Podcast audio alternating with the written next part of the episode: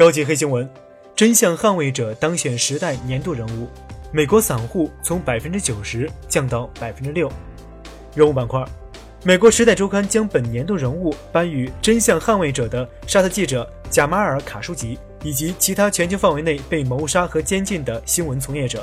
其他记者还包括今年六月遭到枪击的美国马里兰州首府安纳波利斯的首府公报编辑部及五名遇难记者等。时代今年的主题是真相的捍卫与战争，着重突出了卡舒吉、首府公报工作人员以及被监禁的记者 Maria Ressa、瓦伦和蒂杰梭，并为此制作了四个不同封面。就像其他天赋一样，人类的勇气体现在不同层面和不同时刻。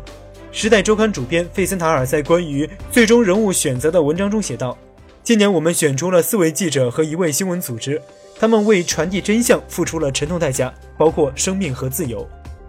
数据板块，百分之六。二十世纪四十五十年代，美股超过百分之九十的部分为散户持有。如今世道变了。海通证券研报显示，二零一八年年中，美国机构投资者持有市值占比高达百分之九十三点二，个人投资者持有市值占比不到百分之六，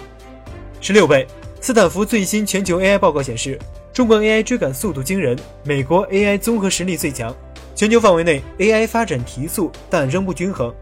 从中国学生学习 AI 的人数上来看，2017年清华大学学习 AI 和机器相关专业的人数是上一年的十六倍，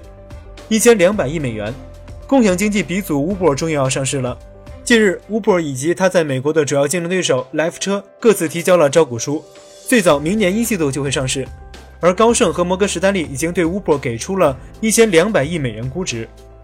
八千元。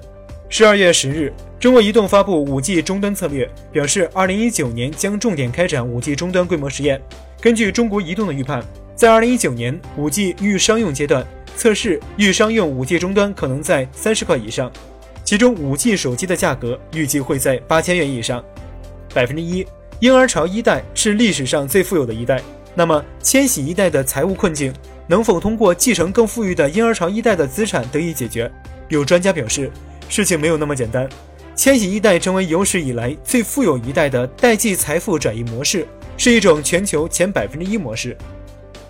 图片板块，上周一篇名为《这块屏幕可能改变命运》的文章刷屏。通过直播教学，贫困地区的学生和成都七中的学生同步上课，很多人考上了本科，还有人考上了清华北大。刷屏之后，有人感动，也有人存疑。对此，网易 CEO 丁磊发文称。愿意出资一亿元扶持网络直播课程的推广，以改变当前教育不公的现状。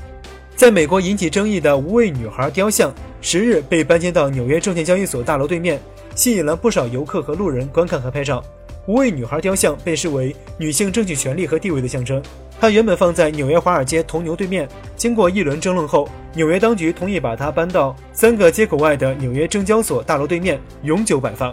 日前，阿拉伯八号升空五十周年纪念活动在美国华盛顿举行，宇宙的图像和光影点亮了华盛顿国家大教堂。一九六八年十二月二十一日，携带着阿拉伯八号飞船的土星五号火箭发射升空，此次任务是人类第一次环月球飞行。